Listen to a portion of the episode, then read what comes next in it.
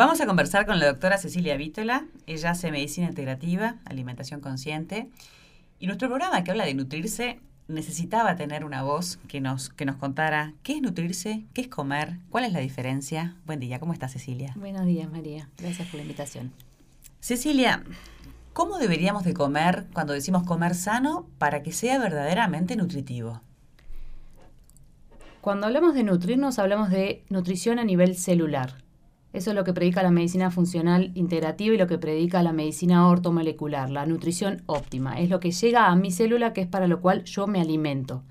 El tema está en que existen los comestibles y los alimentos. Alimentos lo que, lo que buscamos es que sean en forma entera, eh, de origen vegetal, sobre todo, si es de origen animal, que cuidar de dónde vienen, cómo se alimentó ese animal, cuidar las combinaciones de lo que comemos, pero sobre todo que sean productos naturales, que no sean productos procesados o ultraprocesados, que cada vez nuestra alimentación eh, se está volcando algo a lo rápido, a lo fácil, a lo, a lo producido. Entonces yo siempre digo la frase de, eh, si viene de una planta, comelo, que lo decía Michael Pollan, si fue fabricado en una planta, no lo comas.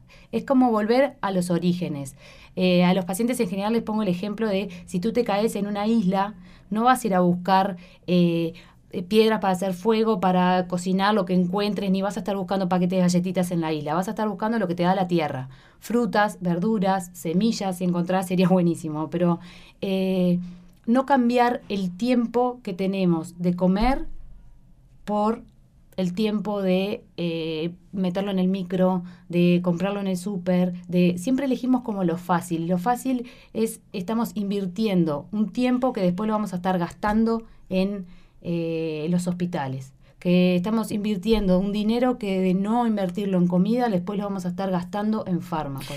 Podemos decir que todos los alimentos ultraprocesados, procesados o preelaborados o como querramos llamarle, eh, tienen una cantidad de químicos y de conservantes y clarificantes y un montón de palabras que a veces desconocemos, no sabemos cuán tóxicos son y creo que está bueno hablar de eso. Bueno, la diferencia entre procesado y ultraprocesado, procesado es aquel que es aditivado con azúcares, sal, aceite, como para mantenerlos un, poco más en el tiempo. El tema es que el ultraprocesado tiene un montón de eh, químicos, como ser, em, le ponen aditivantes que son adictivos, los vuelve adictivos, o sea, cuando tú comes un paquete de papas chips o unas galletitas, no puedes parar de comer. Eso es porque tienen literalmente droga. Tienen colorantes, tienen conservantes, eso que dure tanto tiempo un pan, uno tiene que preguntarse cómo puede ser que dure tanto. ¿Cómo puede ser que la leche ahora dure en la heladera dos semanas, cuando antes, cuando éramos niños, duraba dos días máximo, ya se ponía fea? Entonces empezar como a dudar un poco de qué es lo que yo me estoy llevando a la boca. Que si no entiendo la etiqueta, lo que dice, y que cada vez hay que eh, como hablábamos el otro día, ponernos lentes para leer las etiquetas porque están tan chiquitas las letras que no entendemos, pero además son siglas. Entonces, nosotros lo que buscamos es comer productos naturales. Manzana. Manzana no tiene sigla, es manzana, no tiene etiqueta. Banana, no tiene etiqueta. ¿Está? Entonces, eh, es diferente comer alimento en su estado natural, puro, si es orgánico, mejor, que el ultraprocesado. Porque con el ultraprocesado yo tengo que lidiar con un montón de químicos que, si yo como universitaria no lo puedo leer, mi aparato digestivo tampoco, mi sistema inmune tampoco, y voy a estar todo el tiempo luchando para digerir ese producto que es de difícil digestión y que a la larga me va a determinar enfermedades, porque obviamente que mi sistema se va agobiando, todos mis sistemas de depuración van a estar, eh, en vez de nutriéndose, gastando energía para digerirlo. Eh, un reciente informe de la OPS dice que todos esos alimentos ultraprocesados se sabe que provocan patologías como eh, la diabetes, el cáncer, bueno, los, todos los colon irritables que son tan de moda, que tienen que ver con el estrés, pero también tienen que ver con lo que comemos y cómo lo comemos. A veces comemos comida sana y también estamos pasados de rosca y también eso nos hace mal, ¿no? El tema que lo sano o lo saludable ha como perdido vigencia o está tan manipulada esa palabra también, en esto que estamos procesando y manipulando los alimentos, también procesamos y manipulamos la palabra. Eh, mismo las góndolas en los supermercados que dicen saludable, un producto que es light, no puede ser saludable. ¿Por qué? Porque fue fabricado en un ambiente que no es natural. Yo no puedo, le estamos dando a la ciencia el beneficio de, de, en vez de dárselo a la tierra, que es la que nos genera el alimento. Entonces, eh, confiamos más en la ciencia que en la naturaleza. Si uno está enfermo, bueno, lo que decía Hipócrates, que es el padre de la medicina, que el alimento sea tu medicina.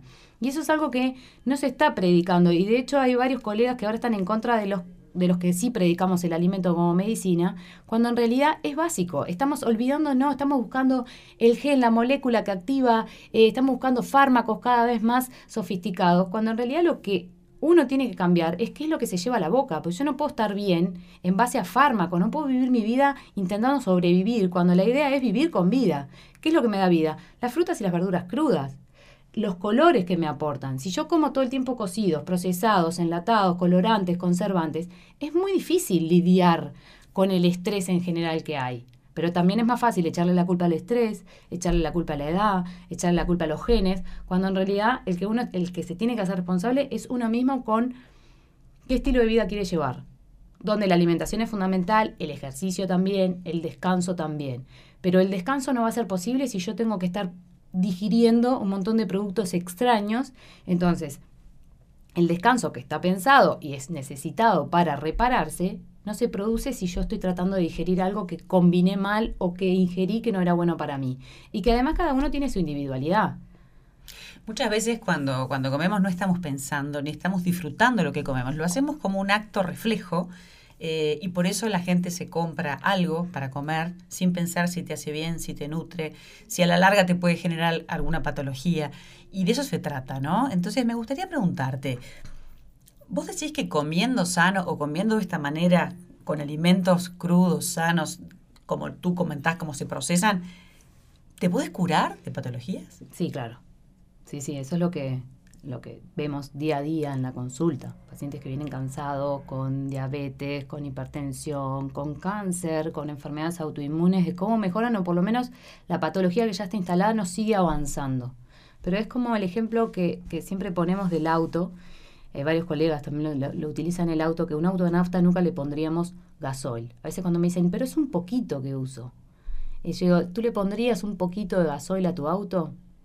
No, no es lógico. Entonces, consumir leche de otro animal no es lógico, no es natural. Consumir todo el tiempo productos procesados, enlatados, con que los colores están en los paquetes y no están en el producto adentro, cuando eh, todo es cocido, que es, es como sin vida, no voy a estar bien, no le estoy dando la chance a mi cuerpo de repararse. Y no es, no somos los médicos los que curamos, es cada uno el que se autocura.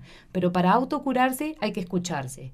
El niño cuando enferma no quiere comer, quiere estar acostado, es una de las preguntas típicas que se le hacen los pediatras a las madres. Quiere jugar, está despierto, ¿por qué? Porque se retrae. Es como los animales también, el animal cuando enferma se retrae y no come, como mucho come pasto y vomita. Esa es la autodepuración que hace el animal. Nosotros perdimos un poco eso, estamos como un poco confundidos, entonces prefiero tomar algo grip y seguir adelante, tomar el antialérgico y seguir adelante, tomar el analgésico y seguir adelante, cuando en realidad lo que buscamos es conectar con uno mismo también a través del alimento, que es muy difícil sanar si yo me estoy poniendo palos en la rueda, si yo estoy poniéndome un combustible que no es el adecuado, no se va a dar el proceso de autocuración. Tú mencionaste recién los lácteos como algo que de repente nos hace mal, nos inflaman. ¿Qué, podemos decir? ¿Por qué se hace proceso con los lácteos en nuestro organismo? Bueno, uno, porque no tenemos, no somos terneros, pero más allá de que no seamos terneros y no tengamos la anatomía ni la fisiología del ternero, la leche está eh, hipermanipulada, no solo pausterizada, sino que ahora está fortificada, está eh, homogeneizada, deslactosada. La leche lactosada es peor porque más manipulación a un producto, mi organismo lo reconoce como más extraño. Si yo reconozco algo como extraño, me voy a inflamar. Porque el cuerpo es maravilloso, siempre va a hacer lo mejor que puede contra, con, lo que tú haces con tu cuerpo. Entonces, em, genera mucosidad, todas las itis de la cara, sinusitis, rinitis, faringitis, eh, se asocian a los lácteos.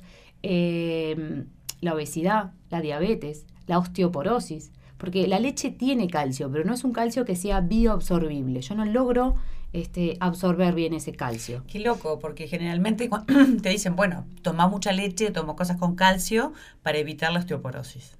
Bueno, esos son, las, son mitos que hay que desmitificar porque es algo eh, que no hay que ser ni médico, ni científico, ni nutricionista para ver que en Uruguay, que es un país lácteo por condición, eh, es, es uno de los países que más osteoporosis tiene.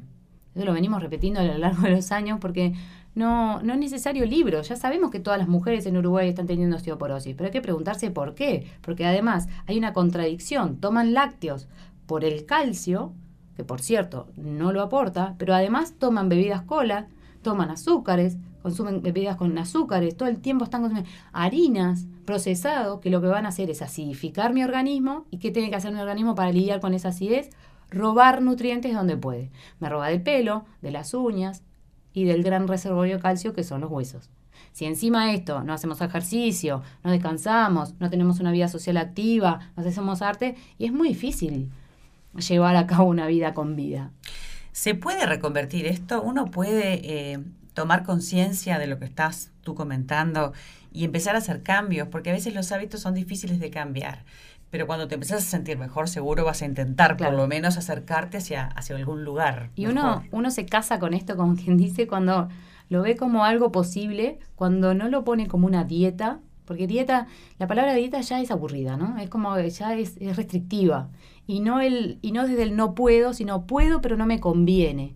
Eh, planteo como un viaje por el interior donde uno se empieza con, por nuestro propio interior, donde uno se aprende a conocer a través del alimento y es ahí que uno empieza a decidir. Cuando uno une el conocimiento que damos a través de la ciencia y la ciencia está avalando lo que estoy diciendo, pero eh, me animo a cambiar y a experimentar, a dejar los lácteos, a ver cómo me siento, a dejar, el, a dejar los procesados, a empezar a leer las etiquetas y veo que tengo más energía, que mi pelo está mejor, que mi piel está mejor, que el título, voy bajando los títulos de hipertensa, diabética, de colon irritable.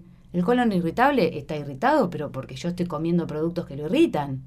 No es solo el estrés de la calle, porque todos tenemos estrés y no todos tenemos el colon irritado. Entonces, eh, ¿se puede? Sí, claro que se puede. El tema es unir el conocimiento con la vivencia personal.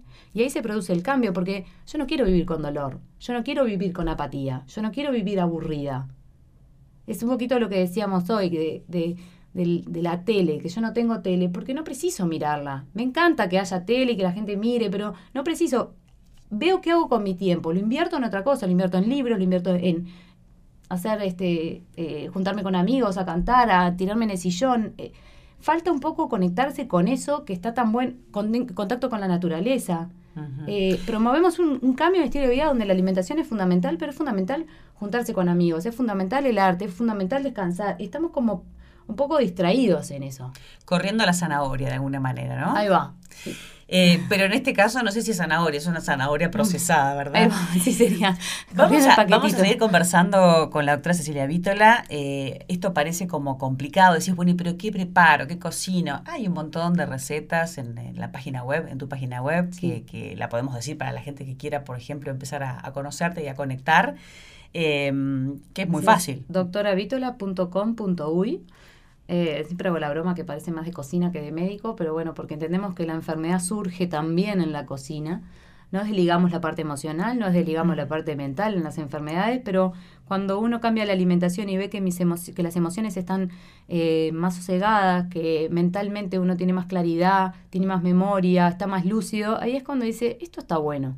Entonces no es desde el no puedo, no es desde la dieta, no es del esto está prohibido, esto está permitido, al contrario, lo que buscamos es que cada uno busque su propio equilibrio y mm, los que conocen la clínica saben que está llena de bambúes porque lo que representan es la firmeza eh, flexible del bambú. O sea, yo sé por dónde tengo que ir, a veces me desvío un poco, pero no está mal desviarse un poco, porque es cuando yo me desvío que me doy cuenta de que, uy, la pifié tengo que volver de nuevo a mi lugar, a mi camino. Esa es la vida, ay, perdón, esa es la vida y, para hablar de vida y para hablar de nutrirse, por eso Alma Mater eh, te quiere tener mucho y vamos a seguir conversando, vamos a hablar de muchas cosas, de la detox o desintoxicación en las próximas entregas. Gracias Cecilia. Gracias a ti.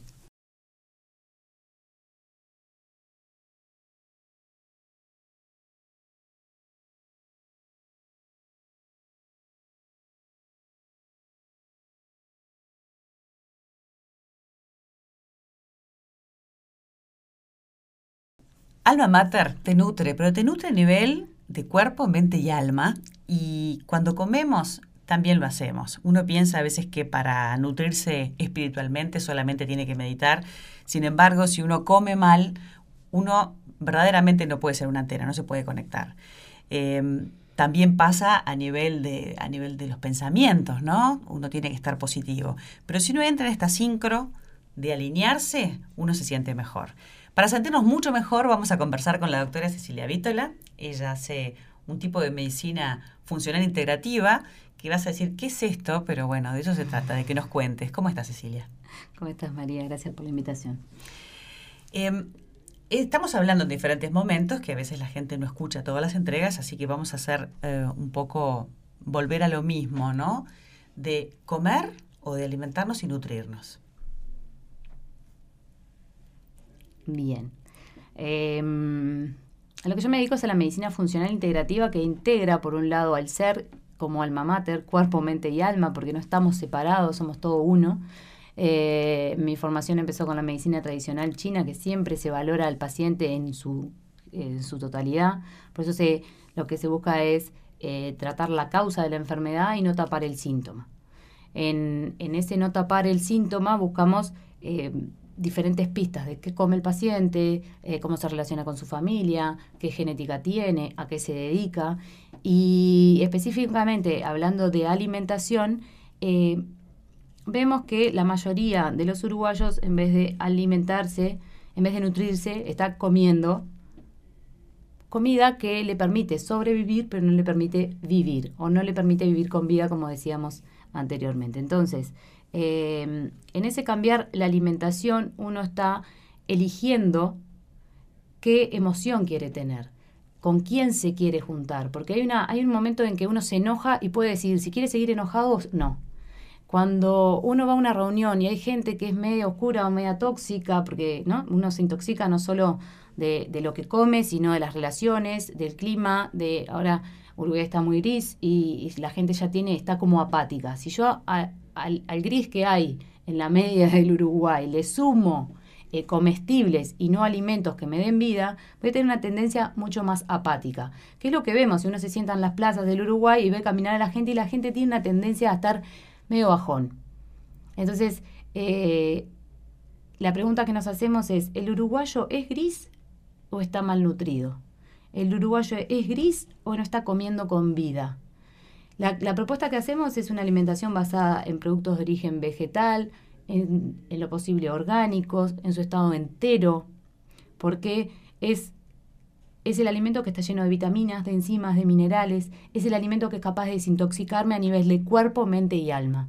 ¿Por qué cuerpo, mente y alma? Porque mis emociones van a estar mucho más tranquilas y más acordes cuando yo me alimento, sobre todo alimentos de origen vegetal, porque la frecuencia vibratoria del alimento en su estado vegetal y puro es mucho más alta que un alimento procesado que no tiene vida.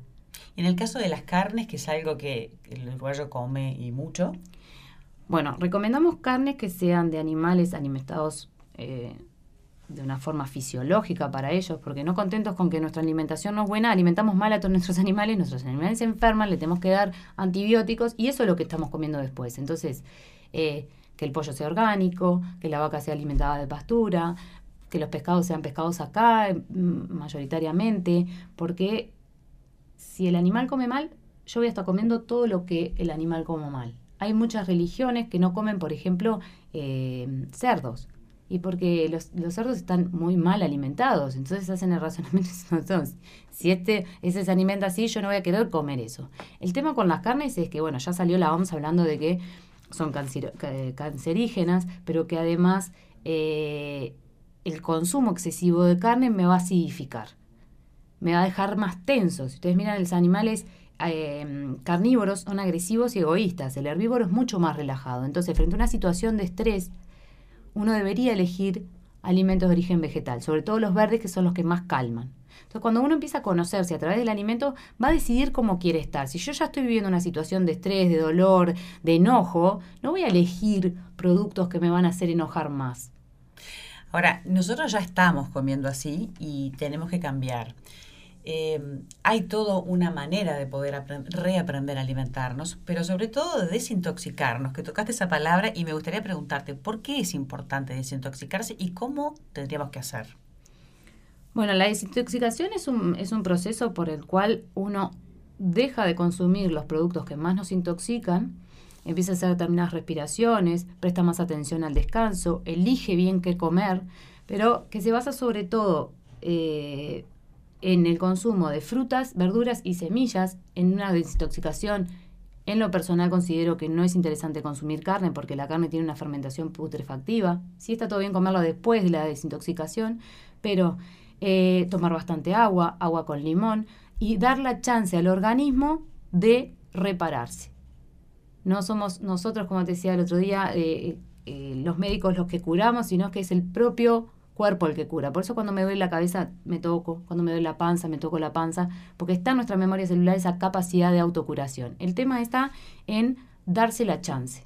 Para darse la chance y no distraer al organismo es dando alimentos, sobre todo em, de origen vegetal, como te decía, preferimos los jugos o los licuados para que ya estén pre y las sopas para que estén predigeridas. Entonces, en ese, en ese, en esa digestión yo no estoy gastando energía. La estoy reservando para reparar lo que está lesionado en mi cuerpo. Si no estoy, no tengo ninguna enfermedad, no tengo ningún síntoma, ningún signo, la primavera es un buen momento para desintoxicarse porque es la estación que se relaciona con el hígado y detox es igual a hígado el cuerpo está permanentemente buscando esa homeostasis. Lo que pasa es que cuando intenta reparar, de repente mientras dormimos, nos levantamos y ya empezamos a comer comida que de repente no está tan buena en cuanto a la cantidad de químicos que tienen. Em, para hacer esta desintoxicación que tú propones, ¿existe algún plan? ¿Qué duración tiene? ¿Cómo se hace? Eh, mi plan se llama Rejuverdecer, es un plan de 14 días que eh, le pusimos un plan para reconectarte con tu naturaleza. Y tu naturaleza abarca cuerpo, mente y alma. Es un plan que está diseñado para desintoxicar cuerpo, mente y alma. ¿Por qué? Porque hay pensamientos que nos intoxican, hay emociones que nos intoxican y obviamente que hay eh, eh, actitudes que tenemos a lo largo del día, eh, estilos de vida que nos intoxican. Entonces, en ese tomarse 14 días que dura el plan, pero que a veces hacemos la trampita de empezarlo unos días antes y de prolongarlo un poco más. hay planes detox de 3 días, de 7 días, de 14, todos tienen un porqué. Con 14 días te alcanza para darte cuenta si hay algo que, para darle respiro a tu organismo, rejuvenecer es como un sacudón que le da a tu cuerpo como esas ganas de seguir adelante. Pero además, en esos 14 días tú ya te das cuenta si tal o cual producto te cae mal. Entonces lo que hacemos es retirar, no desde lo prohibido, sino de este viaje que proponemos de eh, dejar de consumir determinados productos por un tiempo y después volverlos a incorporar.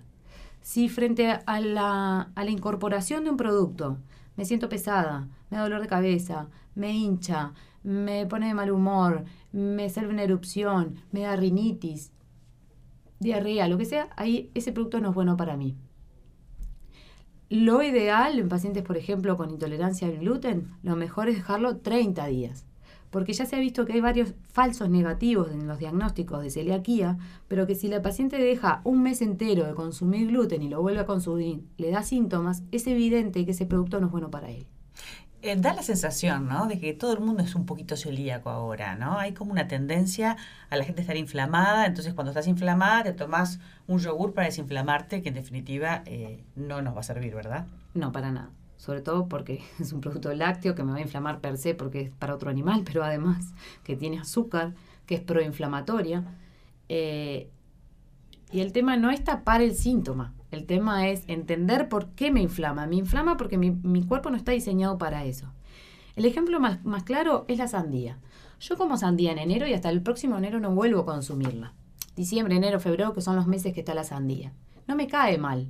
Ahora, yo dejo de comer gluten hoy y en 15 días lo vuelvo a consumir y me va a sentar fatal eso es que no es bueno para mí. Puede ser con el gluten, puede ser con el repollo, puede ser, obviamente que el, producto procesado va a determinar, y además que es alergénico per se, el gluten, los lácteos, los mariscos, el huevo, pueden ser, o sea, cada uno tiene su individualidad y lo que es bueno para mí no tiene por qué ser bueno para vos. El repollo es excelente para muchas personas, pero para otras no.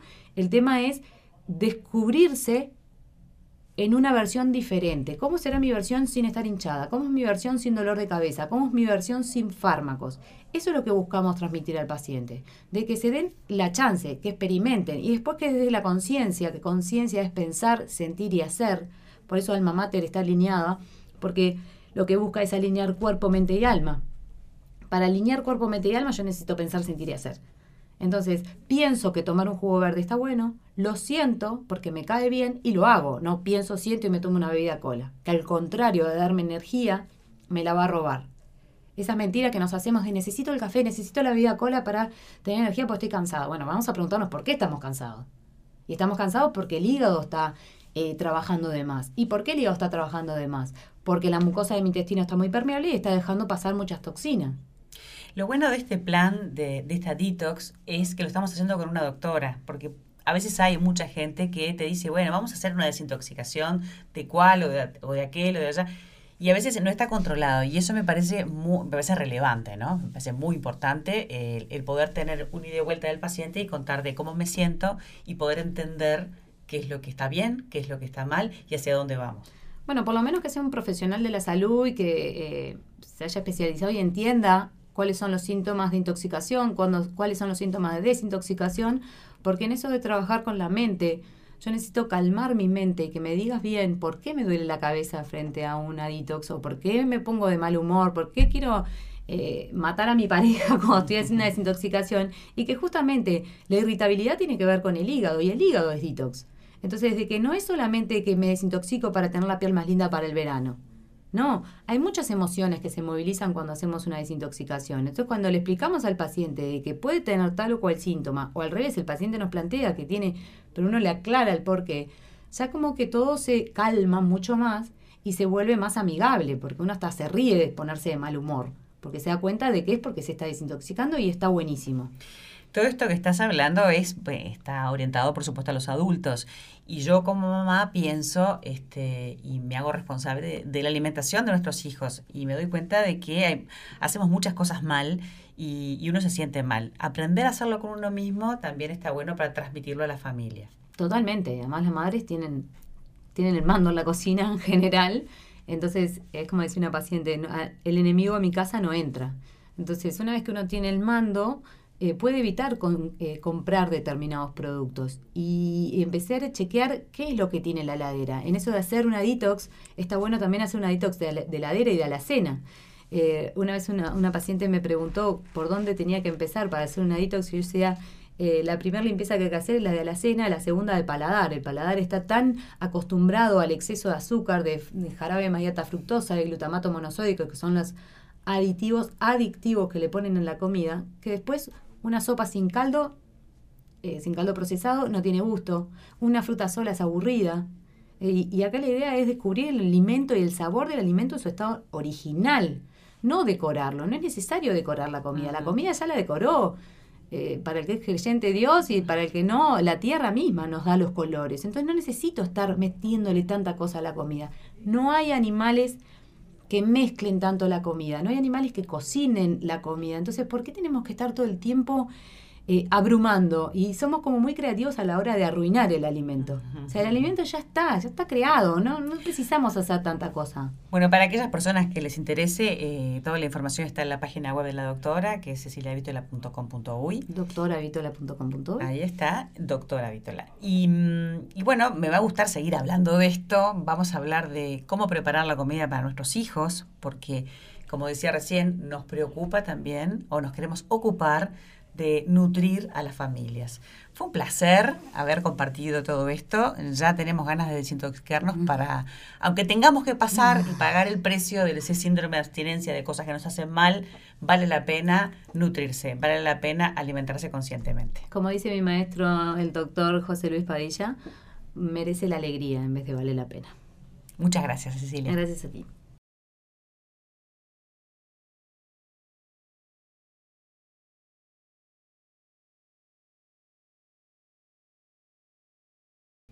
Alma Mater intenta, no, no intenta otra vez lo mismo. Alma Mater quiere nutrirte en todos los aspectos, eh, tu cuerpo, tu mente, tu alma, para nutrirnos de verdad, para sentirnos bien, para ser felices y para alimentar bien a nuestra familia. Vamos a conversar con la doctora Cecilia Vítola, eh, columnista de Alma Mater. Y hoy nos vamos a enfocar, Cecilia, en los pequeños, porque hemos hablado de los adultos y estamos preocupados y debemos de ocuparnos, ¿verdad? ¿Cómo estás, María? Bueno, los pequeños, los pequeños em, van a seguir la alimentación que nosotros les demos, en realidad. eh, para tener buenas elecciones hay que tener buenas opciones. Entonces hay que ser seductoras a la hora de cocinarles a los niños. Está bueno empoderarlos, meterlos en la cocina, que ellos hagan su propio producto, porque no es lo mismo ya darle todo resuelto a ponerlos a la cocina, comprarles un delantal, comprarles un gorrito, buscar recetas, que ellos pongan las frutas, por ejemplo, en la licuadora, hacer helados con ellos. Por, por ejemplo, el niño el jugo verde no le gusta, pero el helado verde sí que es un helado verde, un helado de piña, por ejemplo, con espinaca. Eh, lo asocian a Hulk, lo asocian a, o sea, pueden buscar los dibujos de moda, porque, a ver, ¿por qué tienen tanto éxito las compañías que venden comida y juguetes, que por suerte se están prohibiendo? Porque al niño lo que le gusta es el juguete. Entonces, si uno es seductor y le empieza a decir que come Hulk, en nuestra época era Popeye, que comía espinaca, o sea, tenía un porqué. Entonces, cuando el niño empieza a cocinar hacerse las trufas, por ejemplo, chocolate, que hay recetas en la página, eh, a cocinar con mamá, a cocinar con papá, y ve que es rico el producto que hace, es mucho más fácil. Ahora, entre un producto procesado lleno de azúcar, grasas, eh, aditivos, colorantes y demás, y frutas, obviamente que va a elegir lo otro, porque el otro es mucho más rico y porque están tan acostumbrados los chiquitos ahora a consumir todo procesado que le das algo natural y no lo reconoce. ¿Cuán adictivos son estos productos para los niños? Y por ejemplo, el jarabe de maíz alta fructosa lo que hace es crear una aversión al producto natural. Entonces, el, el, problema está en qué opciones yo le voy a dar y qué es lo que ven en casa.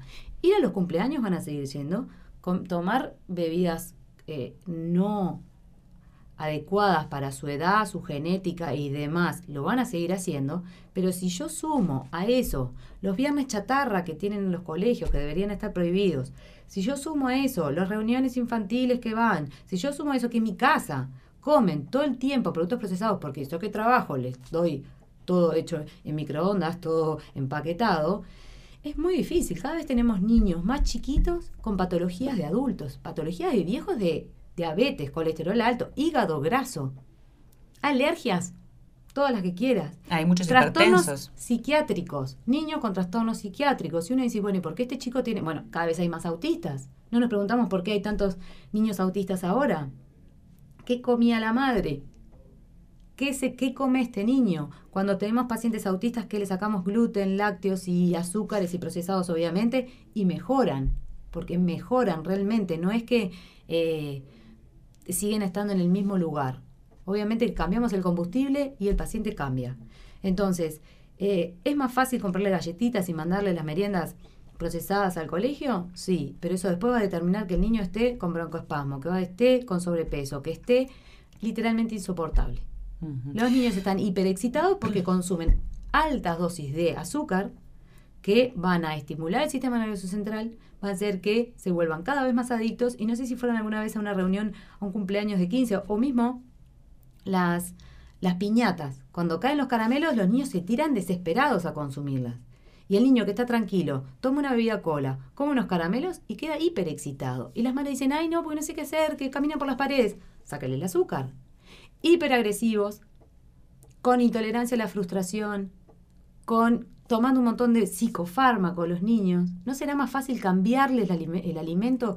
Plantearse aunque sea la posibilidad. No, no le puedo sacar el azúcar, me dicen algunas madres. ¿Cómo no? ¿Quién le pone el azúcar en la mesa? Además, muchas veces no sabemos, no entendemos lo que dicen las etiquetas, no leemos las etiquetas y si las leemos tampoco entendemos, es como chino básico, la cantidad de químicos que tiene. Y eso interactúa en nuestro organismo. Es que si Obviamente que todos los aditivos son interruptores eh, hormonales que van a ir en detrimento de nuestra salud. Pero además, si yo no lo entiendo, ¿cómo voy a pretender de que mi hígado y mi intestino lo entienda? ¿Cómo voy a pretender de que eh, el sistema inmune lo entienda? No es lógico dar productos con etiquetas. Partimos de la base que las etiquetas no, o sea, algo que está etiquetado no deberíamos consumirlo, sobre todo si tiene más de cinco ingredientes y sobre todo si tiene productos que yo no los entiendo. Porque eh, si bien yo no estoy de acuerdo con el consumo de gluten, siempre va a ser mucho más sano una torta hecha en casa, con harina, azúcar y huevos, que harina y huevo tampoco, harina y, azúcar no, no es lo que más recomiendo, pero no es lo mismo eso, la torta que nos hacía la abuela, que las galletitas, que tienen un, un paquete de galletitas de... Mm, no puedo decir la marca, pero bueno, hay ciertos paquetes de galletas que tienen un 41% de azúcar. Eh, las chocolatadas. las cocoas, 80% azúcar. Y eso lo pueden mirar ustedes en las etiquetas. ¿Qué le estoy dando? Y encima después le pongo más azúcar. Y después este niño no se concentra en el colegio o en la escuela porque está hiper excitado, molesta a los compañeros. ¿Y cómo no va a molestar a los compañeros? Las bebidas cola también tienen un disparate de azúcar, ¿no? Sí, una lata de bebida cola tiene 7 cucharadas de azúcar. Es mucho más de lo que requiere el cuerpo en todo el largo del día, por ejemplo. Muchísimo más sí, muchísimo más. Ya con ese paquete de galletitas ya estamos cubriendo el 95% de las necesidades básicas del niño en requerimiento de cuanto a azúcar. Se han hecho muchas cosas desde el gobierno, las famosas meriendas saludables, pero el, problema es que no se controlan. Entonces siguen habiendo en las escuelas y en los colegios eh, todo tipo de snacks y de cosas a la venta, que es lo que el chico consume durante el día. Eh, eso realmente es un problema. Es un problema, pero ahí están los padres en que obviamente que va a haber más eh, demanda de productos va a haber, perdón, va a haber más oferta de productos si hay más demanda. Y en la medida que los padres se empoderen y, pasen el mensaje a los colegios de que no existe, o sea, ¿cómo voy a permitir que mi hijo tenga un viernes chatarra? O sea, ¿qué le estoy transmitiendo a mi hijo si lo dejo comer esa comida? No tiene sentido. Entonces, eh, el viernes porque es el último día, que es como un mensaje tan tóxico para mí de que viene el fin de semana, que es mucho más divertido que eh, formarse, pero además es el día donde te ensucias un montón de comida que no necesitas y que va a hacer que te lesiones, de que vas a llegar, sobre todo los niños que tienen los padres separados, que van el fin de semana con el papá o con la mamá y como justo es el fin de semana que toca, comen más comida chatarra, total de que si uno hace el cálculo de cuánta comida chatarra comen por día en el año, perdón, los niños, es más de la mitad. Y después los niños se enferman. Y después la culpa la tiene quien sabe de que se enfermaron. Se asocia lo divertido, se asocia el, premio con ese tipo de alimentación. Y eso es un desastre también. Total. O sea, en realidad debería ser porque te quiero, no te compro esto. O sea, no hay premio en la comida. Premio sería llevarlo al cine, llevarlo a un espectáculo de música, cocinar con ellos, eh, llamar a los amigos y hacer un juego. Los niños encima ahora no juegan. Están todo el tiempo con la compu, con el play, con, no, no corren. Entonces, nosotros nos criamos casi que en la calle, pero, ¿no? Todo el tiempo corriendo en la bicicleta y tal. De hecho, los médicos nos sorprende ver a los niños cuando nos dicen que el juego favorito es andar en bici o jugar al fútbol. Es, ay, ¿no te gusta más jugar a la compu? ¿No te gusta mucho más jugar a, al play? Es como que ya hasta los médicos estamos mal. Y ver niños enfermos no nos llama la atención. Niños que toman fármacos ya no nos llama la atención. Ya perdimos ese concepto de que el niño debería estar sano porque es niño. La verdad que nos dejas eh, pensando, vamos a darnos la oportunidad nosotros de nutrirnos, pero sobre todo de nutrir a nuestros pequeños, porque, porque esta alimentación es la base, la base para la vida, para estar sanos, para disfrutar eh, a pleno, en conciencia. Gracias Cecilia, fue un placer. Igualmente.